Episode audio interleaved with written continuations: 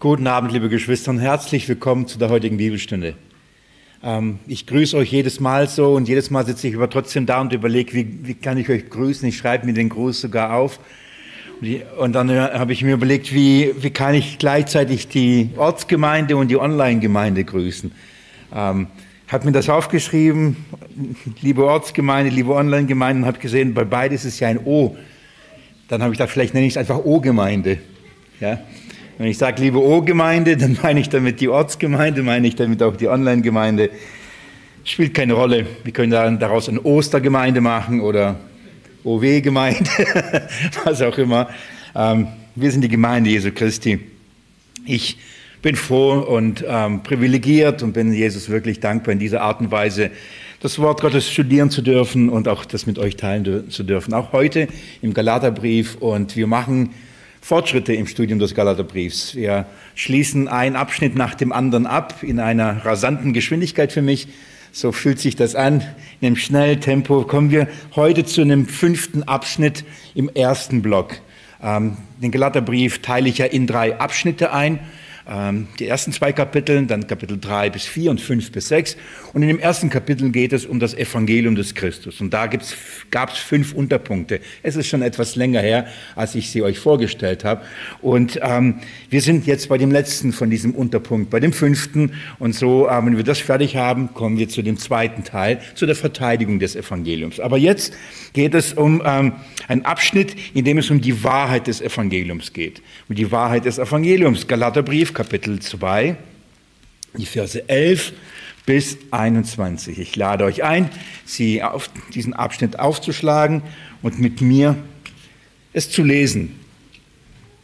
Ich möchte lesen, dann wollen wir miteinander beten und dann ähm, ja, unser Studium durch und im Gebet dann beginnen. Lasst uns ab Vers 11 lesen.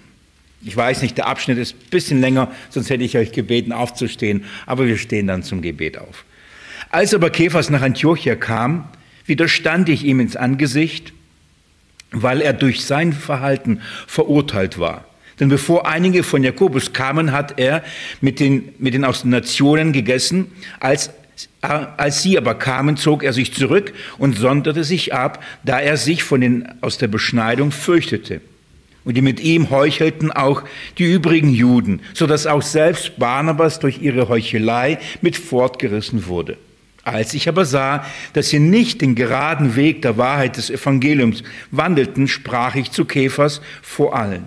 Wenn du, der du ein Jude bist, wie die Nationen lebst und nicht wie die Juden, wie zwingst du denn die Nationen jüdisch zu leben? Wir sind von Natur Juden und nicht Sünder aus den Nationen. Aber da wir wissen, dass der Mensch nicht aus Gesetzeswerken gerechtfertigt wird, sondern durch den Glauben an Christus Jesus, haben wir auch an Christus Jesus geglaubt, damit wir aus Glauben an Christus gerechtfertigt werden und nicht aus Gesetzeswerken, weil aus Gesetzeswerken kein Fleisch gerechtfertigt wird.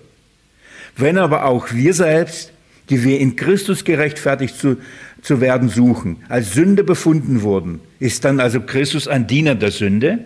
Auf keinen Fall. Denn wenn, wenn ich das, was ich abgebrochen habe, wieder aufbaue, so stelle ich mich selbst als Übertreter hin. Denn ich bin durchs Gesetz, dem Gesetz gestorben, damit ich Gott lebe. Ich bin mit Christus gekreuzigt. Und nicht mehr lebe ich, sondern Christus lebt in mir. Was ich aber jetzt im Fleisch lebe, lebe ich im Glauben, und zwar im Glauben an den Sohn Gottes, der mich geliebt und sich selbst für mich hingegeben hat. Ich mache die Gnade Gottes nicht ungültig, denn wenn Gerechtigkeit durchs Gesetz kommt, dann ist Christus umsonst gestorben. Liebe Geschwister, lasst uns beten. Ich lade euch ein, steht mit mir auf und befehlen wir diese Bibelstunde und dieses Studium, dieses Abschnitt unserem Herrn an. Ich mache dann den Abschluss.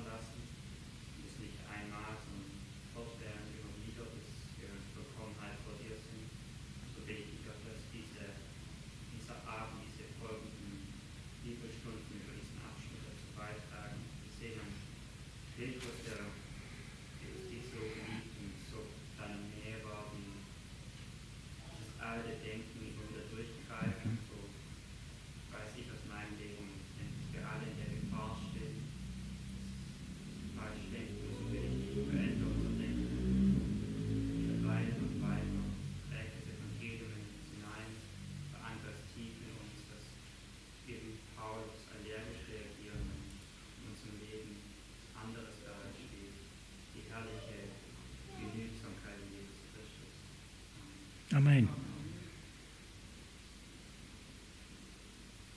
Jesus Christus, ich danke dir, dass du heute zu uns sprechen willst. Danke dir dass du liebst. Dein Wort ist so teuer. Schenke bei uns offene Herzen, dass du das verstehen willst. Deine Worte.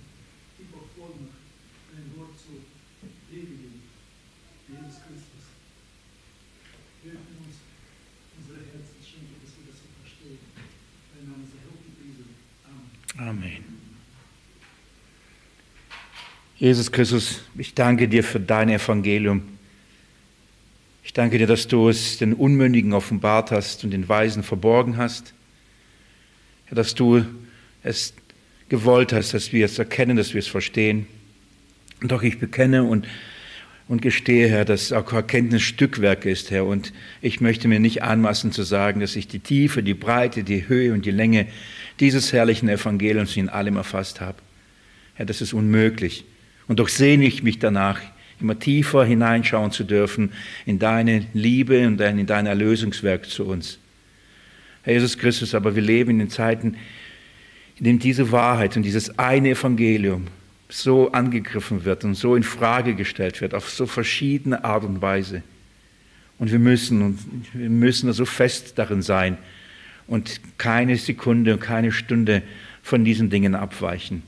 Damit wir es können, müssen wir mündig in diesen Dingen sein, die dein Evangelium betreffen.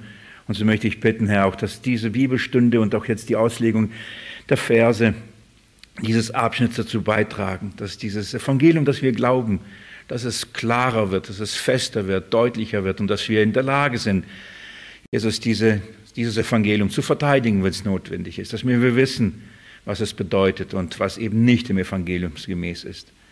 So bitte ich dich um Weisheit, um Freimut, um Vollmacht, um Freude, Herr, in, in der Verkündigung deines Evangeliums und gib uns Erkenntnis, Verständnis, geistliche Ohren, geistliche Augen, diese Dinge zu sehen und an diesen Dingen uns zu erfreuen.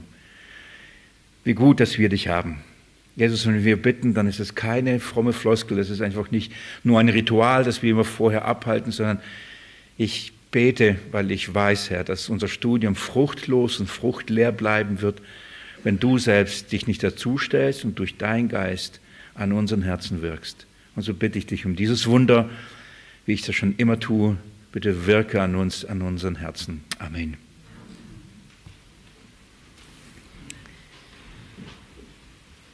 Fünfter Abschnitt, Kapitel 2, die Verse 11 bis 21. Dann kommt schon Kapitel 3, wie gesagt, da kommt ein, ein neuer Block. Wir sind hier am Ende dieses Abschnitts über das Evangelium des Christus. Welche vier Abschnitte haben wir vorher gemacht? Äh, zuerst wurde uns der Apostel des Evangeliums vorgestellt und eine kurze Zusammenfassung, warum Paulus diesen Brief schreibt. Danach wurden wir sofort zu dem Problem geführt, was der Anlass dieses Briefes ist. Und das ist der Angriff auf das Evangelium.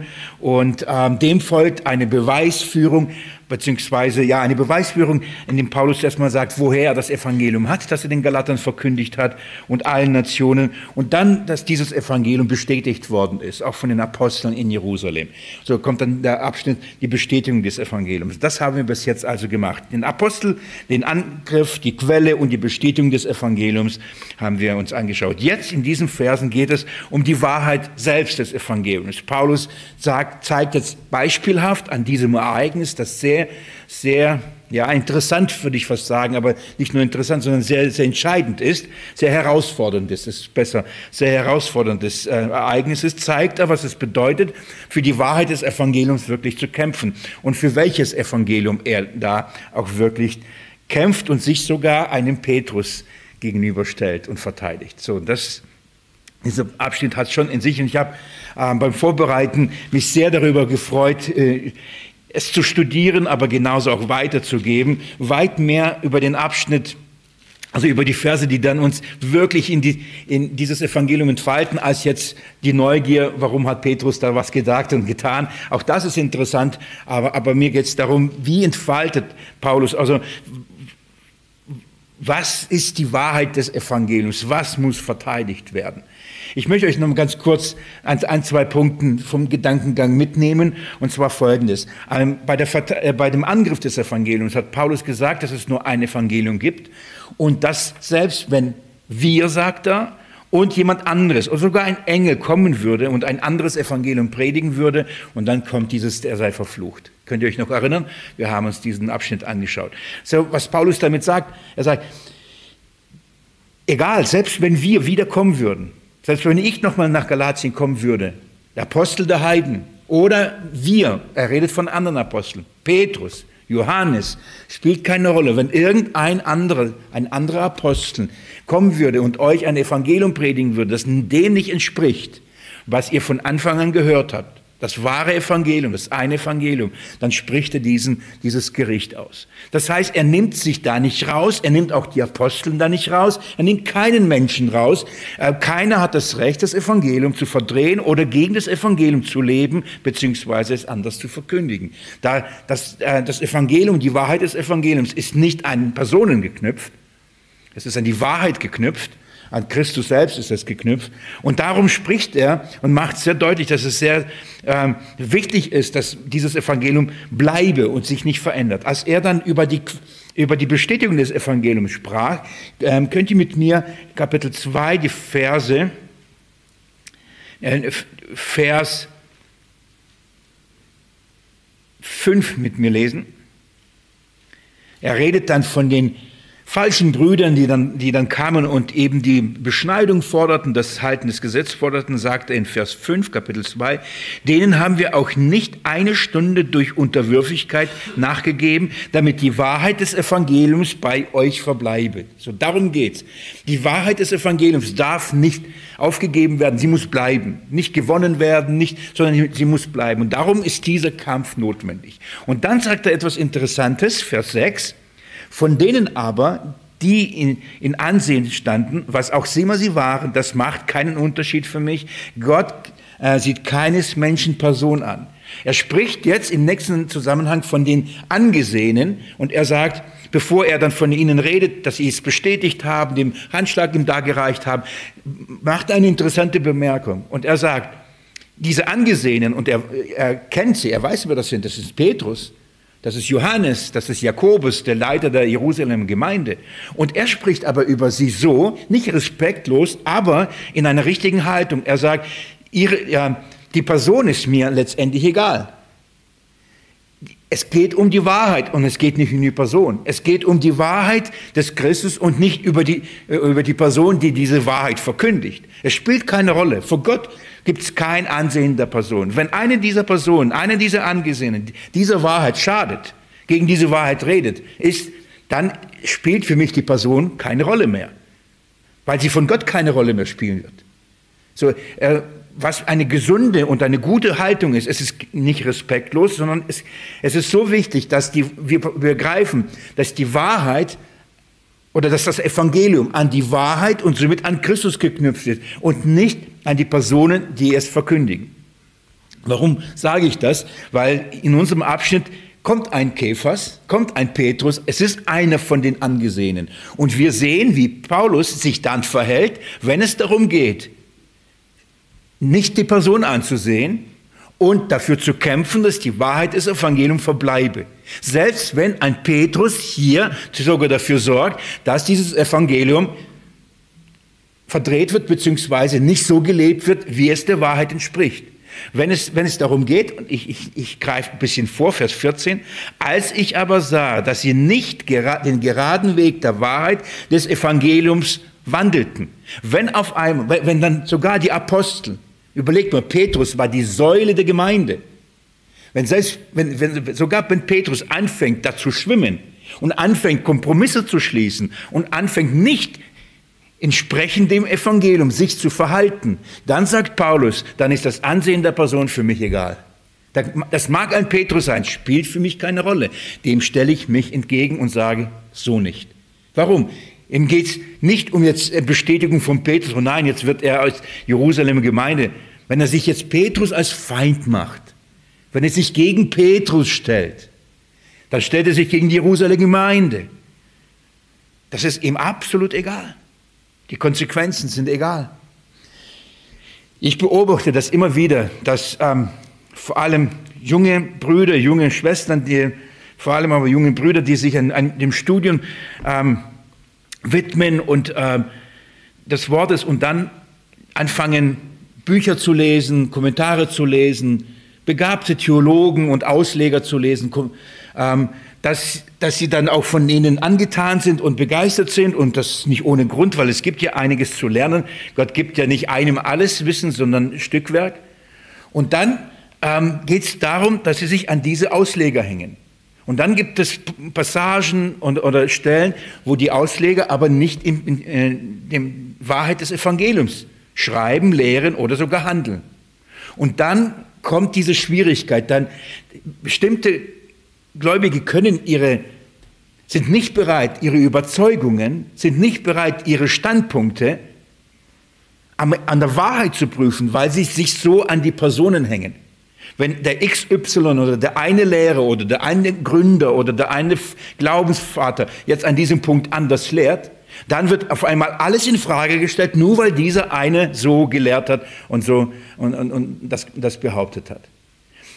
Spielt keine Rolle. Das mag sogar ein direkter Nachfolger des, des Apostel Johannes sein. Es kann, oder ein, ein, einer in zweite Generation, wo man sagt, aber der war doch so nah dran. Spielt keine Rolle. Wenn sie nicht der Wahrheit des Evangeliums folgen, dann ist es nicht, oh, die waren aber viel näher am Evangelium als wir, also muss das wahr sein. Sondern wir haben hier im Wort Gottes das Evangelium. Und dann, das ist unser Prüfkriterium. Ist es entsprechend dem Evangelium, ja oder nein? Und nicht, welche Person hat es gesagt, ja oder nein? Ich möchte nicht gegen, gegen die, die, die Prediger und die Lehrer des Evangeliums reden, als ob sie nichts zu sagen haben. Nein, auch die und jeder muss geprüft werden anhand der Wahrheit. Und wie gesagt, es ist Stückwerk an Erkenntnis und wir, wir wachsen an Erkenntnis. Aber da, wo es entgegen dem steht, dann müssen wir oder dürfen wir die Person nicht ansehen. So hoch sie auch sein mögen und so trabend ihre Namen auch sind und wie viele Geschichtsbücher sie auch da in diesen Dingen erwähnen.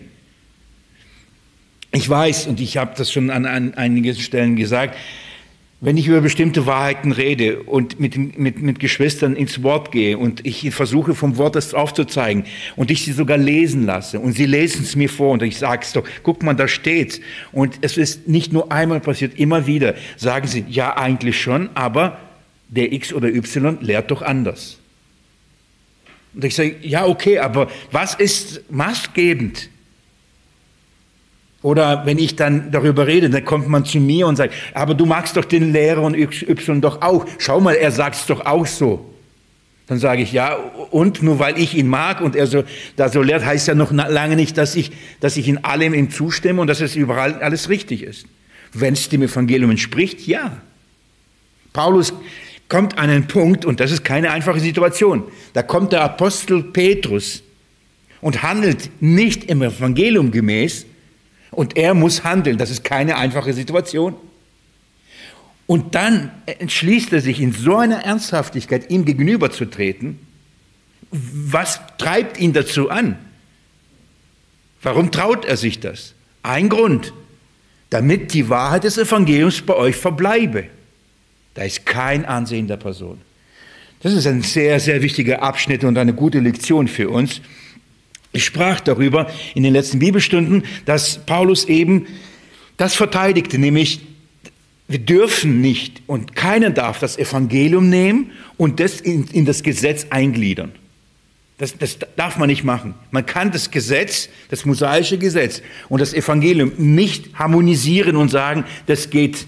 Wir können nur das, die, die Gnade und die Rettung in Jesus Christus kriegen, wenn wir vorher im Gesetz verankert sind und das Gesetz halten. So, das ist die, die Behauptung. Man, man probiert die beiden Bündnisse des Alten Testaments, also beziehungsweise des mosaischen Bundes und des neuen Bundes, man sagt, das, das gehört zusammen. Das eine braucht das andere. In welcher Weise es braucht, das wird Paulus entfalten, nimmt uns mit hinein. Aber da, wo man das zusammenbringt, sagt Paulus, nein, das ist nicht der gerade Weg, das ist nicht die Wahrheit des Evangeliums. Und ähm, er macht das deutlich am Beispiel der Beschneidung und macht macht deutlich, dass die Urgemeinde, die Apostel, eigentlich keiner von ihnen hat die Beschneidung gefordert. Als ein Einstieg in das Evangelium, äh, als ein Einstieg in das mosaische Gesetz. So, da, keiner hat es gefordert. Jetzt ähm, habe ich euch versucht, in der letzten Bibelstunde aufzuzeigen, dass es aber Situationen wohl gab, in denen Paulus bereit war, das Gesetz zu halten. Könnt ihr euch noch erinnern? Und ich hoffe, das haben wir, wir haben verstanden, warum er bereit war, das Gesetz zu halten. Niemals in den Zusammenhang, dass dadurch die Rechtfertigung aus Glauben kommt, sondern damit er bei den Juden die Gelegenheit hätte, das Evangelium zu verkündigen. Er, er war, wurde ein Jude, äh, dem Jude ein Jude und wurde dem Heiden ein Heide. Aus, aus diesem Zusammenhang hat sich, haben sich ein paar Fragen ergeben und ich weiß nicht, ob ihr sie auch hattet. Ich sprach darüber, dass ähm, wir in unserer Freiheit aber das Gewissen der Schwachen auf die auf, auch Acht geben müssen. Wenn es Geschwister gibt, ähm, die an Christus glauben, aber ähm, in, durch ihre Prägung, durch ihre Traditionen, durch ihr, ihr Gewissen ge, ähm, geplagt sind, dass wir aufpassen müssen, wie wir mit ihm umgehen, mit ihnen umgehen. Wir haben die Freiheit, es zu halten und wir haben die Freiheit, es nicht zu halten. So, ich hoffe, dass das noch, dass es klar war und, und verständlich. Aber das, was unter anderem, also ich kann mir vorstellen, dass es nicht nur bei einem ähm, die Frage kam, ja, aber wie lange muss man sie doch ertragen? Oder? Wir, wir, wir können doch nicht permanent immer nur die Schwachen tragen, tragen und, und nach ihrer Nase immer tanzen. Das ist, die, die Frage begegnet mir jetzt nicht nur in der letzten Bibelstunde, sondern begegnet mir schon lange. Wenn wir in Liebe einander ertragen sollen, und die Schwachheiten tragen, um des Gewissens willen auf Dinge verzichten, ob Essen, Trinken, Kleidung, Freiheiten in, in anderen Dingen, Musikinstrumente, was auch immer. Das war ja das Beispiel. Wie lange sollen wir aber diese Schwachen, die doch immer noch in ihrem so begrenzten Denken und mit, mit ihrer Mangel an Erkenntnis der Freiheit in Christus, irgendwann mal, wie lange müssen wir sie ertragen? Irgendwann mal ist doch genug, oder? Irgendwann mal reicht's doch. Wir können doch nicht immer nach ihrer Pfeife tanzen. Also irgendwann muss man doch sagen, so, jetzt reicht's aber. Wir sind frei. Wir sind frei in Christus, können tun lassen, was wir wollen. Jetzt hört mal auf. Wie lange? Dieser Abschnitt zeigt uns, wo ist die Grenze? Wo, wo müssen wir Meilen gehen und gehen und gehen? Und wo hört's auf? Wo sagen wir, ab hier nicht mehr? Und das ist die Situation bei Apostel Paulus. Er kam an einen Punkt, wo er gesagt so bis hierher und nicht weiter. Da gibt, es gibt einen Punkt, wo wir sagen, wir, wir können das nicht mittragen, denn wenn wir es weiter mittragen würden, dann würde die Wahrheit des Evangeliums nicht bei uns verbleiben. So, wo ist die Grenze? Wo, wo müssen wir aufpassen? Ich möchte aber, bevor ich das sage, ein, zwei Dinge ansprechen. Und, ähm, und dann hoffe ich, wenn wir diesen Abschnitt durchgearbeitet haben, dass, dass vielleicht diese Dinge klar sind. Wenn sie immer noch nicht klar sind, werde ich noch eine Schleife drehen und ein paar Bibelstellen ähm, aus dem Römerbrief und aus dem Korintherbrief nochmal zitieren und dann nochmal hineingehen. Aber das werden wir sehen, wie, wie, wie der Geist führt und ob wir noch mehr Klarheit in diesen Dingen brauchen oder nicht. Liebe Geschwister, ich, ähm, ich bin davon überzeugt, dass ihr das auch wisst, dass jeder von uns blinde Flecken hat. Wenn wir meinen, wir haben alles erkannt und haben jetzt die volle Erkenntnis und alle anderen verstehen nicht, was wir verstehen und sind noch nicht auf unserem geistlichen Niveau. Wenn wir diese Haltung haben und diese Erkenntnis, haben wir noch nichts erkannt, wie man erkennen soll. Das ist arrogant und hochmütig. Das bläht auf. Dann ist diese Erkenntnis, die du hast, nicht die Erkenntnis, von der die Bibel spricht, die wir brauchen. Die Erkenntnis, die wir brauchen, ist, dass ich selbst nur Stückwerk erkannt habe und das allein aus Gnade, oder? Ich muss mich immer wieder selbst daran erinnern und mich ermahnen, ehrlich, heute wieder mich ermahnen, selbst bei mir selbst, Willi, so wie der Psalmist. Meine Seele, sei nicht ängstlich, so, das ist so Selbstseelsorge. So sage ich auch zu mir, meine Seele wird nicht überheblich. Wie kamst du zu der Erkenntnis, die du hast, in, in vielen Dingen deiner Freiheit in Christus? Hast du sie dir erarbeitet? Was ist deine Intelligenz, dein fleißiges Bibelstudium? Und ich muss sagen, es war alles pure Gnade. Das heißt, ich, ich habe es mir nicht verdient und das ist nicht auf meine Mist gewachsen, denn Fleisch und Blut haben es mir nicht offenbart. Wenn es ich mir aber zugestehe, dass meine Erkenntnis, der Stand meiner geistlichen Freiheit, ein Gnadenwerk Christi an mir ist, was glaube ich, wie die anderen diese Erkenntnis bekommen. Wenn ich hingehe und sage, jetzt erkenne, jetzt Mensch, streng dich doch mal an, jetzt lies doch fleißig, ist doch so klar. Und dann kommt eine Bibelstelle nach der anderen, eine Bibelstelle nach der anderen. Wie kannst du es bloß nicht erkennen? Ist doch so logisch. Ich weiß, in dem Moment, wo man Erkenntnis hat, wo man Verständnis hat, ist das so logisch, oder? Und ich, man fragt sich, ja, warum sehen die anderen das eigentlich nicht? Es ist doch klar. Und dann mit, diesem, mit dieser Klarheit denken wir, hey, wie kannst du nur so beengt und so stur sein? Und das, das ist nämlich der Punkt. Die Klarheit aber ist nur, weil es offenbart ist. Denn wenn er die gleiche Offenbarung bekommt, wird es für ihn genauso klar und selbstverständlich sein, dass er sagt, ist doch klar. Jetzt, wenn aber der Herr mit mir in der Gnade gegangen, gegangen, gegangen ist, wie lang und wie viel muss ich mit dem anderen in der Gnade gehen? Ja, nur so, so ungefähr siebenmal. Spätestens dann ist aus. Ihr, ihr, ihr verstehen, wir können nicht, ähm, wie lange müssen wir Menschen ertragen, die keine Erkenntnis, also die nicht in, die, in der gleichen Weise. Ich sage nicht keine Erkenntnis. Wenn Sie keine Erkenntnis haben, dann gehören Sie zu den Menschen, die ihr Leben lang lernen und niemals zur Erkenntnis der Wahrheit kommen. Und, die, und ihr Unvermögen wird offenbart werden, 2 Timotheus 3. Das ist ein Unterschied. Sondern wir reden von, von solchen, die die Gnade erkennen, aber noch nicht große Fortschritte da gemacht haben, die Freiheit noch nicht äh, in der Weise gesehen haben, dass ihr Gewissen dadurch gereinigt und neu ausgerichtet worden ist. Wie lange müssen wir gehen? So lange, wie der Herr mit uns geht. Und dann möchte ich euch bitten, darüber nachzudenken. Glaubt ihr, ihr habt in allem schon wirklich tiefe Erkenntnis und lebt in der Freiheit, die, die wir in Christus haben? Wir denken das, aber der Herr guckt uns an und denkt, Junge, Junge, ist noch dunkel bei dir. Wir denken, alles verstanden, alles erkannt, ist doch klar. Und der Herr sieht und sagt, da, da, da, da. Und dann kommen Tage, auf einmal zeigt er uns einen blinden Fleck und wir erschrecken. Und haben die ganze Zeit so gelebt und dachten, wir sind da voll im Reinen. Warum sage ich das? Das, was wir für uns in Christus in Anspruch nehmen, dürfen wir dem anderen nicht verweigern. Das, das wäre lieblos und das wäre nicht im Gesetz des Christus. Das wäre nicht in der Weise, was es bedeutet, ihn so zu erkennen, wie er ist, so zu wandeln, wie er gewandelt ist. Ich muss immer wieder daran denken, unser sechsjähriges Studium des Markus-Evangeliums. Wie dumm haben sich die Apostel denn die ganze Zeit verhalten? von einem Fauxpas ins nächste, von einer Unwissenheit in die nächste, von, einem, von einer Rüge in die nächste. Wie lange soll ich euch noch ertragen? Habt ihr denn immer noch nicht verstanden? Habt ihr immer noch nicht erkannt? Und der Herr geht und geht und geht. Und wisst ihr, beim Petrus hat halt nicht aufgehört. Der, der arme Kerle, der verfiel immer wieder in die gleichen Verhaltungsmuster. So, es gab Situationen, da sagte er, du bist der Sohn des lebendigen Gottes. Im nächsten Moment sagt er, das widerfahre dir bloß nicht. Und dann musste Jesus zu ihm sagen, geh hinter mich, Satan. Und wisst ihr, danach war es noch nicht vorbei. Und dann gab es eine Situation, da hat er gesagt, ich kenne ihn nicht. Und dann hat er geweint und Jesus sagt, weide meine Schäfer, Schäf, Sch, Sch, Schafe und Lämmer.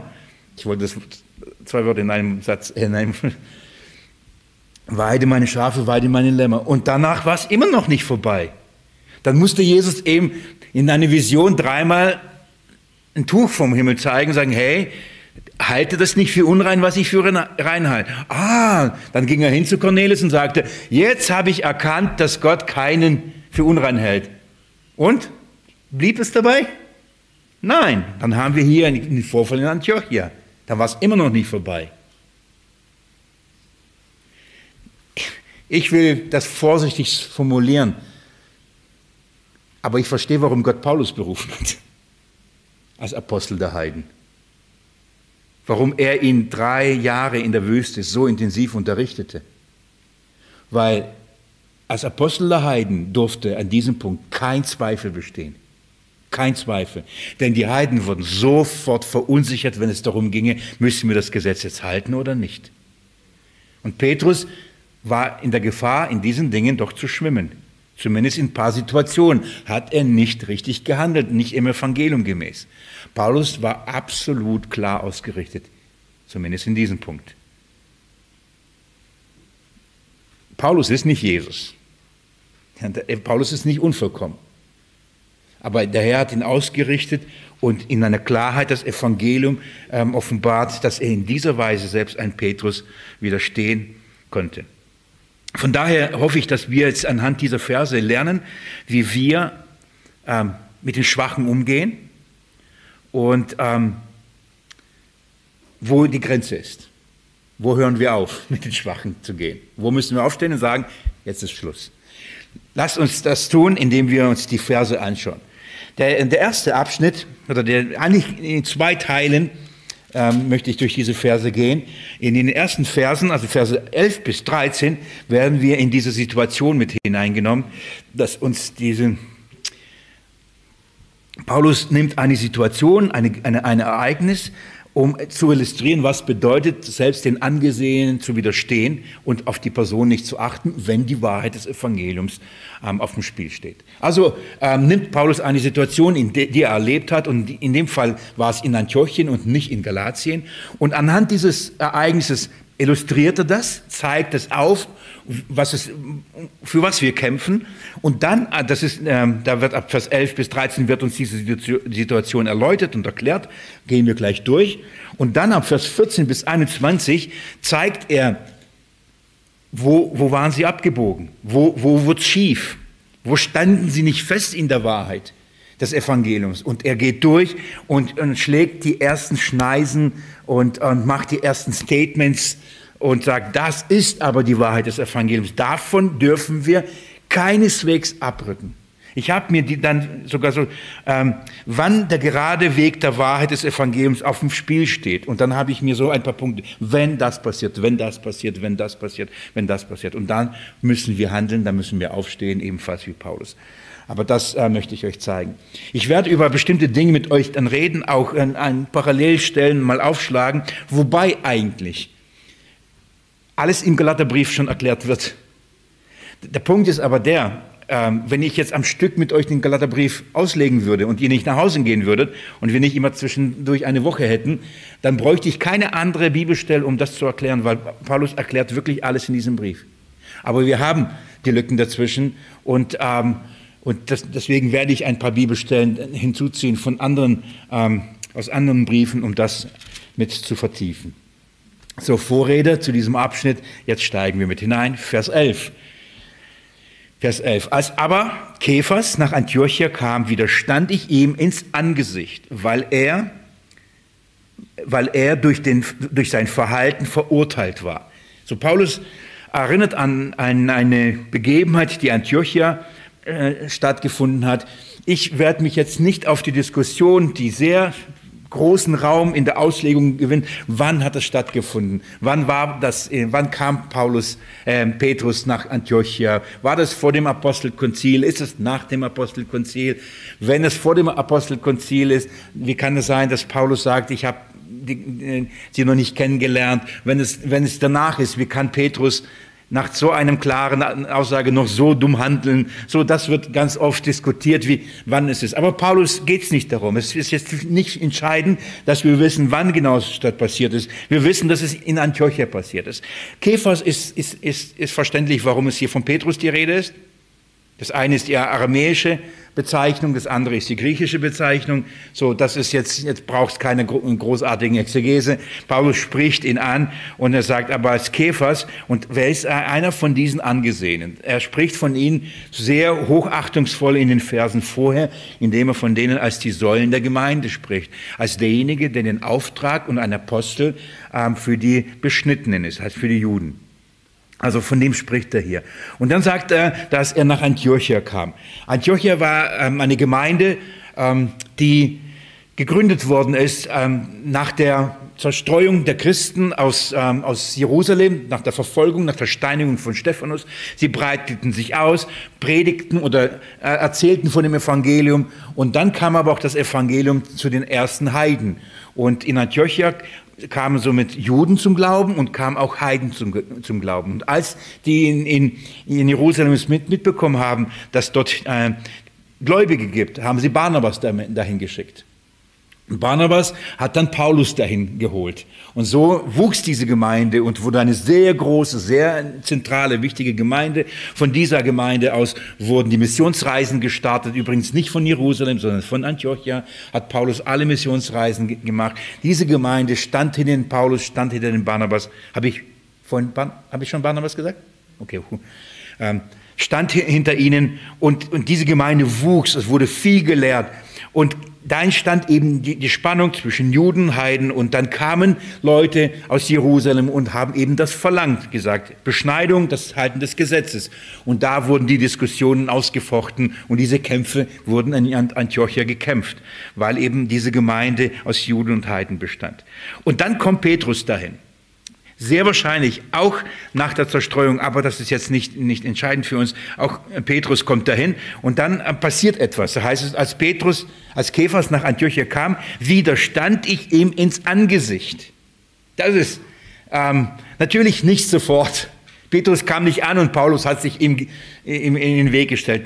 Nein, es, hat ein, es gab einen Auslöser. Aber jetzt, Paulus sagt, ich widerstand dem Petrus, einen der Säulen, einen der angesehen. Ich widerstand ihm, das heißt, ich habe mich ihm in den Weg gestellt. Ich habe mich gegen ihn gestellt.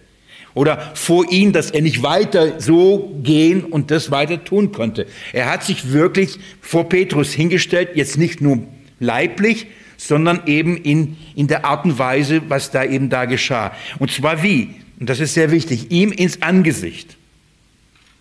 Liebe Geschwister, viele stellen sich anderen in den Weg, aber sie machen das nicht ins Angesicht. Was bedeutet das? Sie machen das hinter dem Rücken. Sie reden schlecht. Sie verleumden. Sie sagen, das, hast du gehört, was er gesagt hat? Hast du gehört, was er gelehrt hat? Und dann geht's los. Das hat Paulus nicht getan. Und deswegen er betont, er sagt, ich widerstand ihm ins Angesicht. Was bedeutet ins Angesicht? Ich habe ihm vom Angesicht zu Angesicht stand ich vor ihm und sagte, Petrus, so nicht. Wisst ihr, warum das so wichtig ist? Da stand ein Petrus davor. Da stand nicht irgendeiner, da stand nicht Barnabas, da stand nicht Titus, da stand nicht Timotheus oder irgendein Gläubiger, da stand einer der, es war der, der Apostel schlechthin. Das war der Apostel. Alle liebten Petrus. Dass in Korinth eine Gruppe des Käfers wurden. Weil, warum? Er war der Erste in allem. Er war bei, mit dem Herrn immer dabei, oder? Er, er durfte bei allen Ereignissen dabei sein. Er hat von Jesus die herrliche Verheißung bekommen und einen wahnsinnig großen Auftrag bekommen. Weide meine Lämmer, weide meine Schafe. Jesus sagte und bezeugte das auf das Zeugnis des Petrus, er seine Gemeinde bauen wird. Er wurde zu einer Säulen der Gemeinde. Versteht ihr? Es ist, es ist nicht irgendeiner, das ist mit der Höchste in der Autorität und in, in, in, in der Glaubwürdigkeit, in der Voll. Das ist wirklich ein Angesehener. Und Paulus sagt, ich stellte mich ihm ins, vors, vors Angesicht. Also ich trat vor ihm, ich habe das nicht hinter dem Rücken getan. Ich habe das nicht mit anderen besprochen. Das war aber nicht gut, was Petrus da gemacht hat. Geh, mach das bitte nicht wie Petrus. Das hat er nicht gemacht. Sondern er ging zu Petrus und sagte ihm, so nicht, mein Freund. Ihm an, in, ins Angesicht. Das ist, das ist eine ehrliche Art und Weise. Und wisst ihr, was, warum das so wichtig ist? Weil wenn man sich nicht sicher ist, dass Petrus falsch lag, geht man nicht vors Angesicht. Man geht nicht und konfrontiert jemanden und sagt, du, das machst du nicht richtig, wenn man nicht davon überzeugt ist, dass was er macht, wirklich nicht richtig ist. Da muss man ja wirklich sehr gewiss sein. Überlegt mal, ihr geht von Petrus und sagt, du, Petrus, lebst nicht dem Evangelium gemäß. Weißt du, wer ich bin? Soll ich meinen Ausweis zeigen? Petrus, Apostel Jesu Christi. Weißt du, wer ich bin? Versteht ihr? Da, da, da stellt sich der Apostel Paulus gegen den Apostel Petrus. Wie viel, wie viel muss auf dem Spiel stehen, dass er diesen Schritt macht? Und wisst ihr, was er macht? Er stellt sich nur von seinem Angesicht, er macht es vor allen. Das ist ja noch konsequent da und, und folgereicher. Aber wir verstehen, als aber Käfers nach Antiochia kam, geschah etwas. Er sagt, widerstand ich. Die Bibel kennt dieses zum Beispiel im Jakobus, widersteht dem Teufel und der wird von euch fliehen, oder?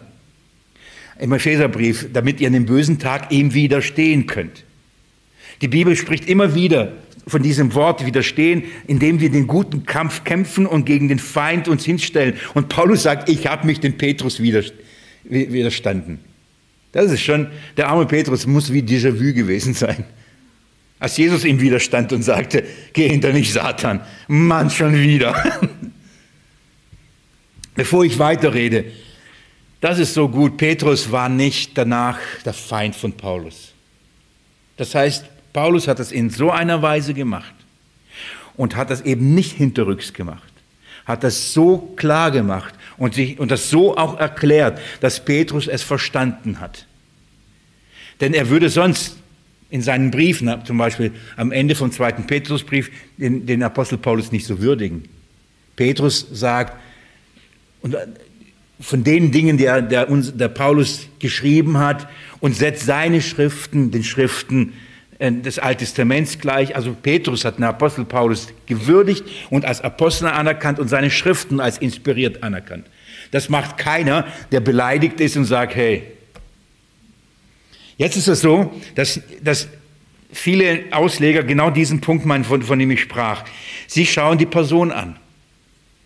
Und ihr könnt euch vorstellen, welche Theologen mit diesem Abschnitt große Schwierigkeiten haben. Habt ihr eine Idee? Welche Kirche beruft sich auf Petrus? Ihr, versteht, was ich meine? Und jetzt guckt man ihre Auslegung und nicht wenige würden sagen, das was Paulus hier gemacht hat, war nicht richtig. Wirklich. Und sie verteidigen Petrus, weil sie meinen, Petrus hat hier nichts Falsches gemacht. Denn er hat eigentlich nur das getan, was Herr Paulus auch lehrt. Sei den Schwachen ein Schwacher. Er hat ja mit den, mit den Heiden hat er gegessen. Und als die Juden kamen, hat er dann nicht, äh, hat mit den Juden das Gesetz gehalten. Also hat er doch nichts Falsches gemacht. So wird argumentiert. Warum hat Paulus ein Problem? Weil er handelt doch nach den Prinzipien des Apostel Paulus. Interessanterweise lesen Sie nicht den Vers, als ich aber sah, dass Sie nicht den geraden Weg der Wahrheit des Evangeliums wandelten. Wie kann man das gut reden? Wenn Paulus sagt, das ist nicht ein gerader Weg der Wahrheit, dann kannst du probieren, den Petrus zu rechtfertigen, wie viel du willst. Es wird nicht gut werden dadurch. Aber das ist nämlich genau der Punkt, dass Leute mehr die Person rechtfertigen als das Evangelium. Es geht um in Traditionen als mehr als um das Evangelium. Um irgendwelche Legimitationen ihres Dienstes, angefangen von Petrus bis eben zu dem Papst, als um das Evangelium. Und darum werden diese Bibelstellen verdreht, damit der, das, der Apostel Petrus kann nicht falsch gelegen haben. Wirklich nicht. Er hat ein und andere Mal einen Fehler gemacht. Ich bin mir sicher, Paulus hat auch mal ein paar Fehler gemacht. Bedeutet das, dass der Herr ihn nicht gesegnet hat? Wie hieß der Mann nach dem Herzen Gottes? David. Keine Fehler. Immer perfekt in allem, was er getan hat. Wie hieß äh, der Mann, der als Freund Gottes bezeichnet wird? Abraham. Keine Fehler. Immer treu. Das ist die Geschichte derer, die von Gott und von Christus eingesetzt sind, die machen Fehler.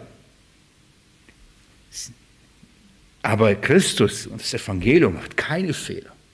Deswegen müssen wir uns ans Evangelium hängen und nicht an Menschen. Und vom Evangelium alles prüfen und auch die Menschen prüfen. Das hat Paulus wie kein anderer getan. Wie kein anderer. Hast du dich selbst gefragt, wie du, wie, wie du das machen würdest? Würdest du dich dem Petrus im Weg stellen? Wenn du merkst, er lebt nicht nach dem Evangelium. Hättest du dich das getraut?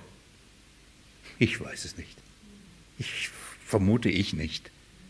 Ich würde ihn sehen und ich, ich, weiß nicht, wenn Pörtchen hier auftauchen würde, was, was ich machen würde. Keine Ahnung. Für meine Vorbilder. Manche, ja, ich lasse es jetzt.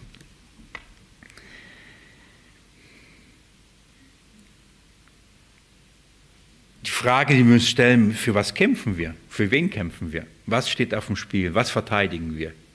Wen verteidigen wir? Christus und sein Evangelium oder Menschen? Also, Paulus widersteht ihm in, in, ins Angesicht. Warum? Schaut mal, weil er durch sein Verhalten verurteilt war weil er durch sein Verhalten verurteilt war. Dieser Satz wird verschiedentlich übersetzt. Wenn ihr Schlachter habt oder andere, dann werdet ihr merken. Ist, aber letztendlich geht es um, um Folgendes. Er hat sich selbst durch das, was er getan hat, verurteilt. Nicht Paulus hat ihn verurteilt. Das ist wichtig, schaut mal, weil er durch sein Verhalten verurteilt war. Nicht Paulus hat ihm, sich ihm ins Angesicht gestellt und gesagt, ich verurteile dich, du Übertreter. Das hat er nicht getan. Er hat gesagt, in der Art und Weise, wie er gelebt hat, in dem Moment, wie er in Antiochia gehandelt hat, dadurch hat er sich selbst verurteilt. Inwieweit verurteilt? Dass er nicht den geraden Weg des Evangeliums geht. Sein Verhalten hat ihn verurteilt. Sein Verhalten hat es getan. Nicht Mensch, nicht Paulus hat es getan. Sein Verhalten hat ihn ver verurteilt und überführt. Jetzt erklärt Paulus, was war das für ein Verhalten? Was hat er getan, das ihn überführt hat? Wo hat Petrus, der Petrus, überlegt mal, der Petrus, der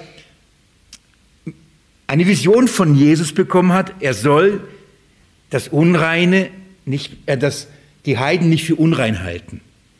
So, versteht ihr, das ist schon dieser Petrus, der so klar äh, erlebt hat, dass Jesus sagt, geh zu den Heiden.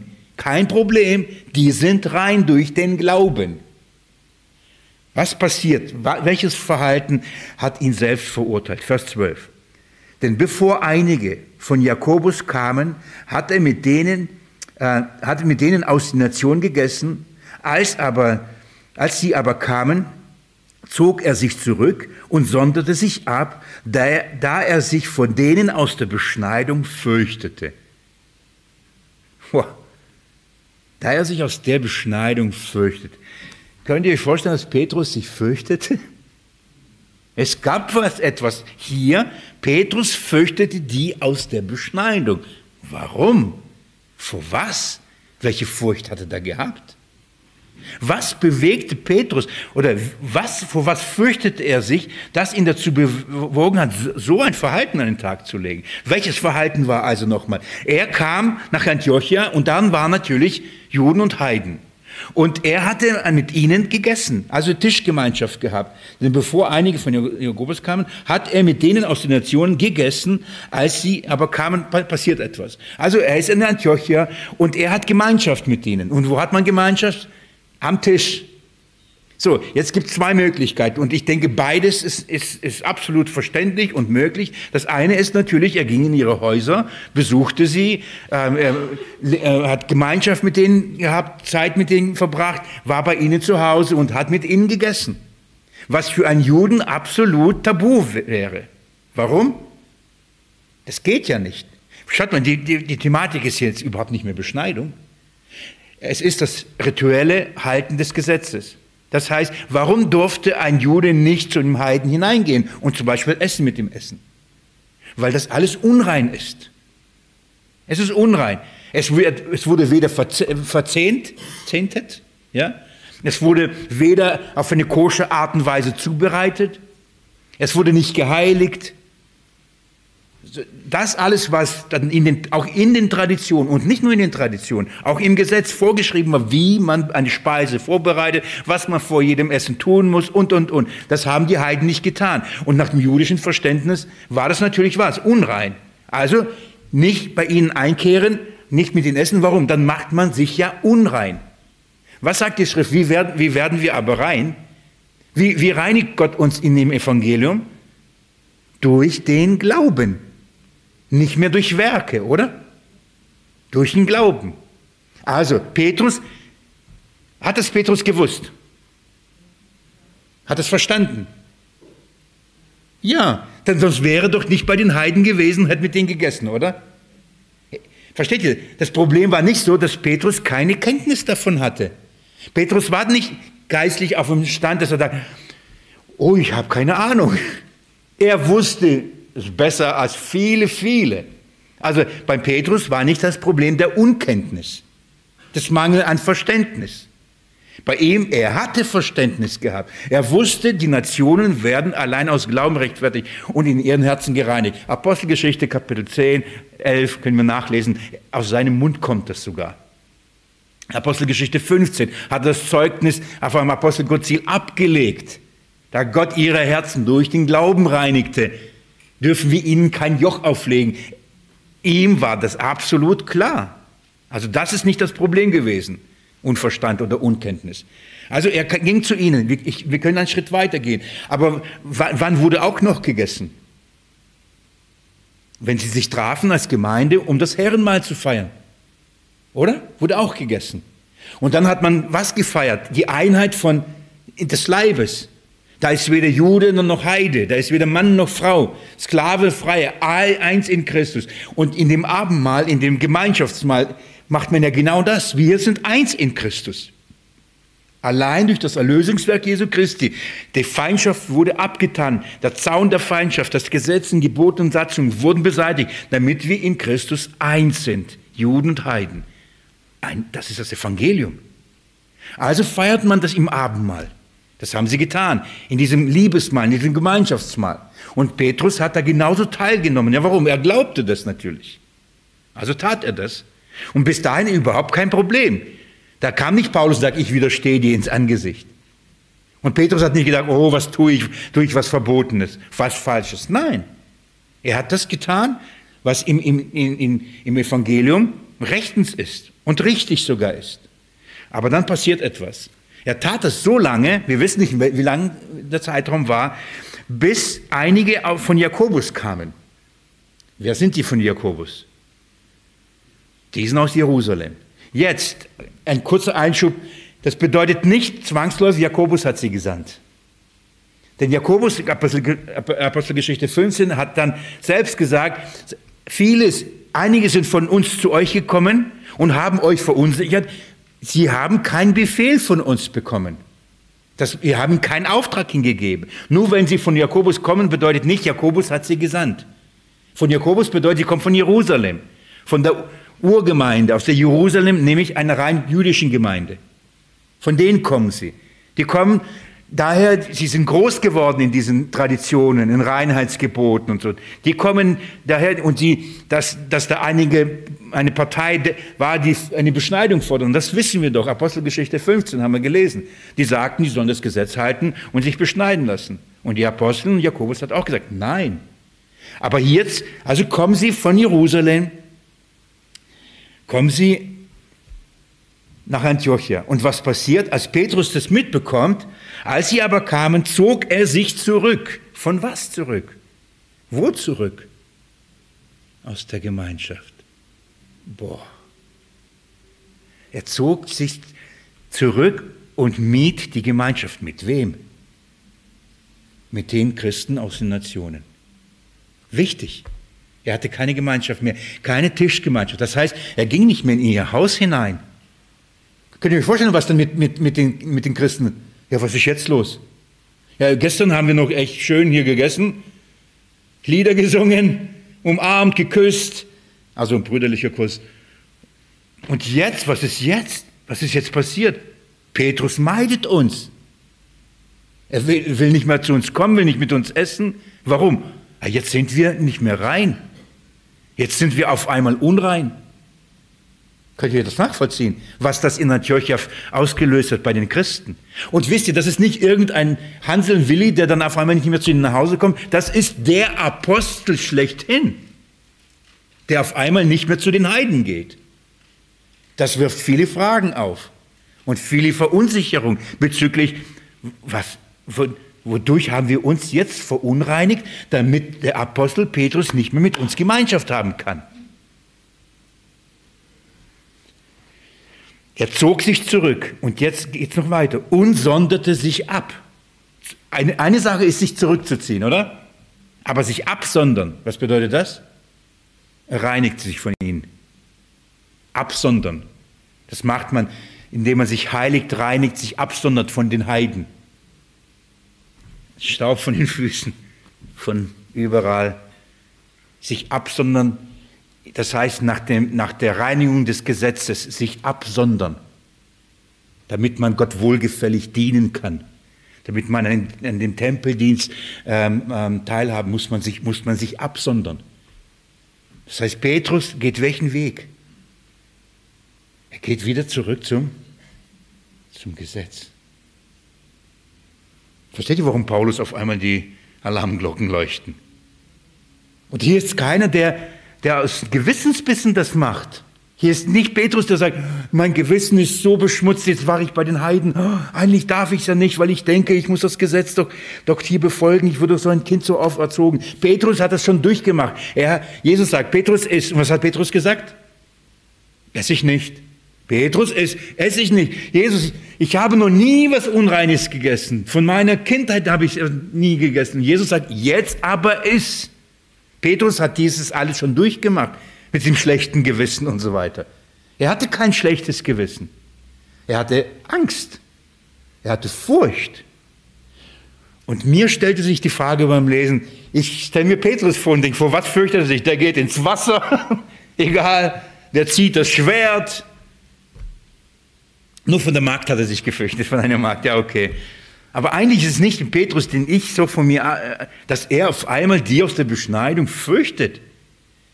Also er fürchtete nicht Menschen. Zumindest nicht, oh nein, konkret, sondern was war seine Furcht? Ich lese nochmal.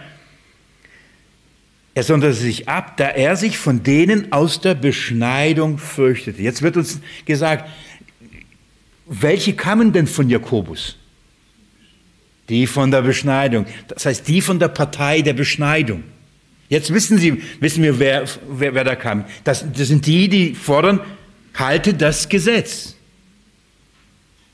Warum aber fürchtet jetzt auf einmal Petrus sie? Der kann doch genauso aufstehen wie ihn beim Apostel Gozil oder wie Paulus und ihnen ins Angesicht wieder stehen und sagen, nein.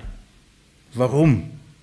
Ich möchte euch sagen, was ich glaube, warum ähm, er, er, das getan hat, was, vor was er sich fürchtete. Er fürchtete, fürchtete sich nicht zu sterben, das glaube ich nicht. Auch nicht von Gefängnis, denn das hat er schon erlebt in Jerusalem, oder? Er stand von dem Hohen Rat und hat es verteidigt. Das ist nicht die Furcht. Vor was fürchtet er sich?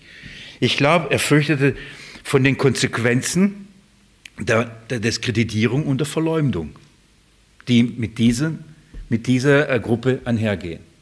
Was meine ich damit? Sie sehen, oh, der Petrus ist ja mit den Heiden, er ist unrein. Er hat sich unrein gemacht. Und Petrus geht zurück nach Jerusalem und geht wohin? Wo muss er evangelisieren?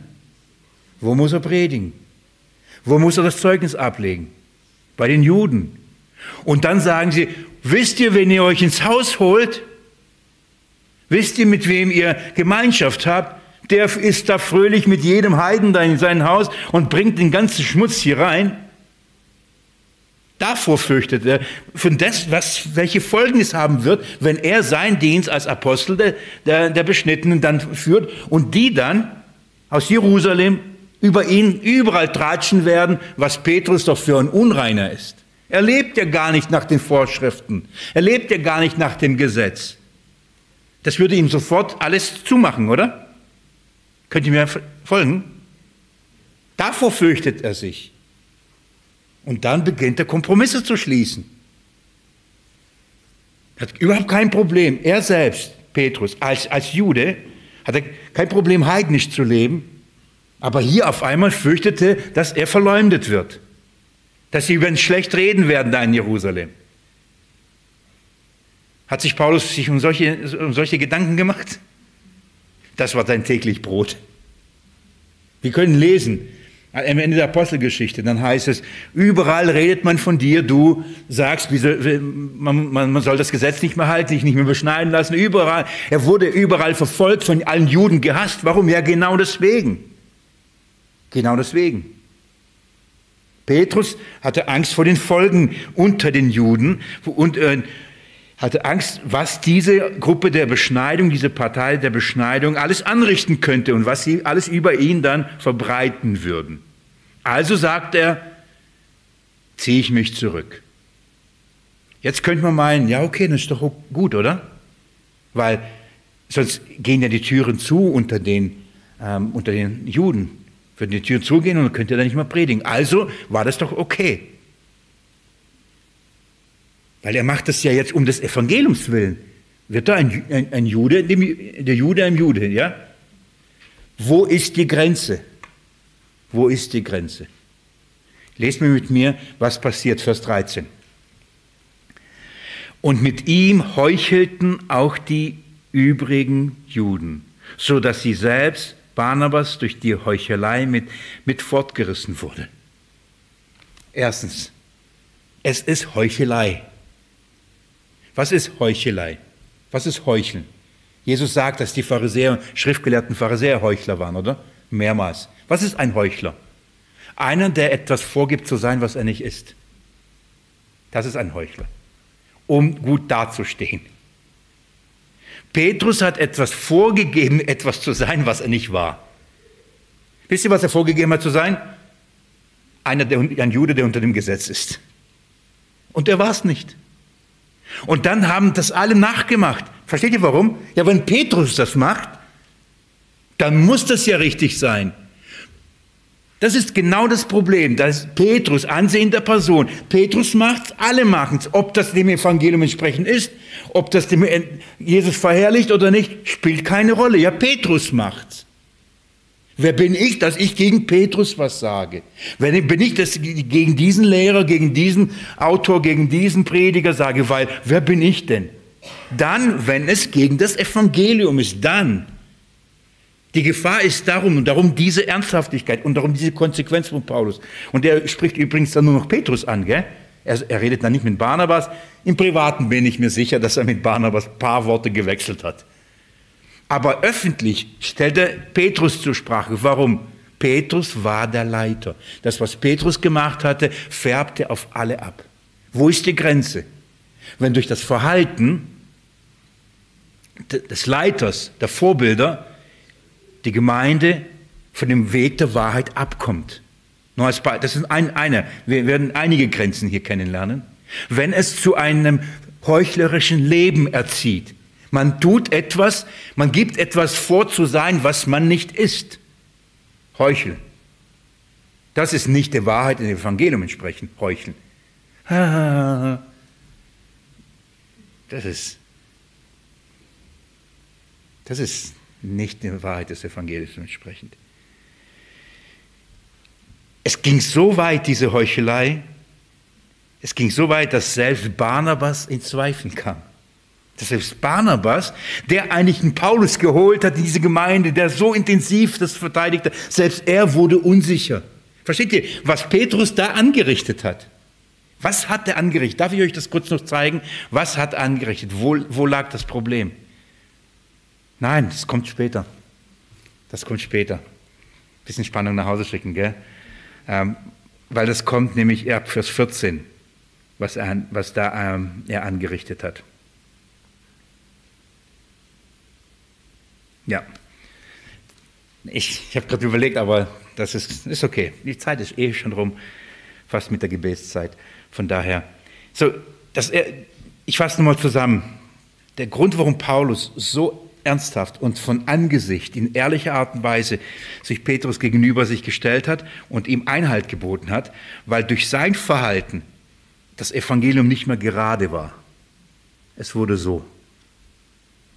Es war nicht mehr klar.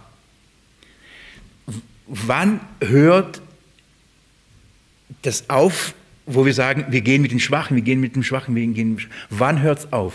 Ich sage euch wann. Wenn die Wahrheit des Evangeliums auf dem Spiel steht. Dann hört auch jede Meile gehen dann auf, weil dann stehen wir auf und sagen, so nicht.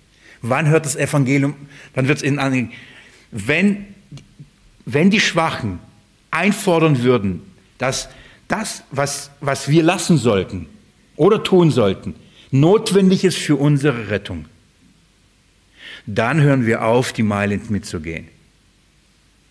Ich mache euch jetzt ein klassisches Beispiel. Wenn,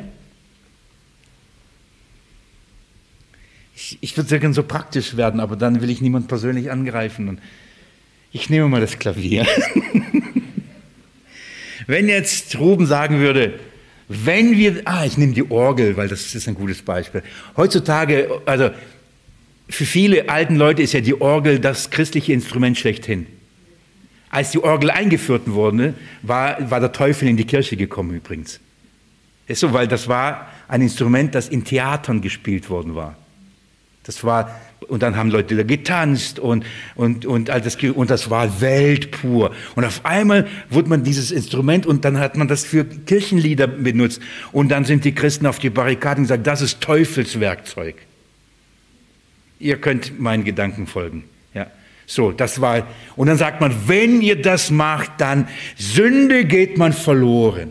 Wir dürfen kein Orgel spielen, weil dann ist, fallen wir vom Glauben ab und werden nicht gerettet. Ich übertreibe es jetzt. Dann gehe ich keine Meile mit denen, dann baue ich drei Orgeln auf. Weil ich, und, und das ist nicht die Grundlage für unsere Rettung, wenn wir Orgel spielen oder nicht spielen. Das ist nicht der Punkt. Wenn jemand sagt oder das für sich in Anspruch nimmt. Oder wenn wir denken, wir müssen mit Leuten mitgehen und Meilen und Meilen gehen und ihre äh, Mangel an Erkenntnis ertragen und diese Mangel an Erkenntnis darin besteht, dass sie sagen, ob ich das tue oder nicht tue, habe ich ewiges Leben oder nicht, dann sage ich, da gehen wir keine Meilen mit. Dann widerstehen wir vom Angesicht und sagen, so nicht. Versteht ihr, was ich meine? Wenn es aber eine Sache ist, die einfach Gewissens- und Geschmack oder was auch immer ist. Und wo ich denke, Menschenskind, das ist doch so, das darf doch nicht wahr sein. Wo liegt das Problem? Dann gehe ich mit Paulus und sage, nie wieder in meinem Leben würde ich Orgel hören. Obwohl ich das so mag. Versteht ihr das? Wo ist die Grenze? Steht das Evangelium unseres Glaubens dadurch auf dem Spiel oder nicht? Ja oder nein? Und da machen wir die Grenze. Wenn dieser Diskurs und diese Diskussion auf diese Ebene kommt, dass man sagt, ein Christ darf das nicht tun, dann werde ich nicht mehr bei mitgehen. Ich sage so, wenn einer zu mir kommt und sagt, die Orgel, da sind so tausend Pfeifen, und wenn, also nicht die Leute, sondern bei den Orgeln, die pfeifen. Und wenn die dann spielen, es ist so laut, ich krieg einen Herzinfarkt, dann sage ich, bevor du einen Herzinfarkt kriegst, lassen wir es sein. Ja. Abgesehen davon, dann bist du schneller beim Herrn, aber selber schuld. So, nehmt halt den längeren Weg dahin. Das ist eine andere Ebene. Ich hoffe, ihr versteht das, das Prinzip, was, was es bedeutet. Es gibt aber noch, eine, ein, ein, ein, noch, noch einige weitere Grenzen und die werden wir aus dem nächsten ähm, Abschnitt oder ab Vers 14 werden wir einiges auch lernen. Denn wenn das, dieses Verhalten dazu führt, dass andere unter das Gesetz geführt werden, dann ist Schluss. Dann ist Schluss. Wenn es andere verführt, unter das Gesetz zu gehen, dann müssen wir eingreifen. Dann werden wir Warum? Wie? Wie hat Petrus dazu geführt, dass die Antiocher Gemeinde wieder gesetzlich wurde? Das zeige ich euch nächstes Mal. Okay, ich möchte beten. Und dir vom Herzen sagen, unser Herr Jesus Christus, für dein Wort. Vom Herzen Danke sagen für das Evangelium, für die Wahrheit des Evangeliums. Und Jesus, ich bitte dich, lehre uns, dass wir dem Evangeliumsgemäß leben, dass wir dieses Evangelium hochhalten, dass wir für dieses Evangelium kämpfen und dass wir alles, was geschieht, was wir auch selbst tun oder die anderen tun, nicht an Personen binden, sondern allein, Jesus, an dich und an dein Evangelium und von deinem Evangelium fähig sind, es zu hinterfragen, fähig sind, es zu prüfen. Ich danke dir, dass wir uns nicht mit einem theologischen Konstrukt oder irgendeinem Gedankengebäude uns beschäftigen, sondern mit dir als Person und du lebst, bist gegenwärtig in uns, führst uns in alle Wahrheit. Ich danke dir dafür. So bitte ich dich, Herr, für mich und für meine Geschwister im Herrn, Herr, bewahre uns in deinem Evangelium. Amen.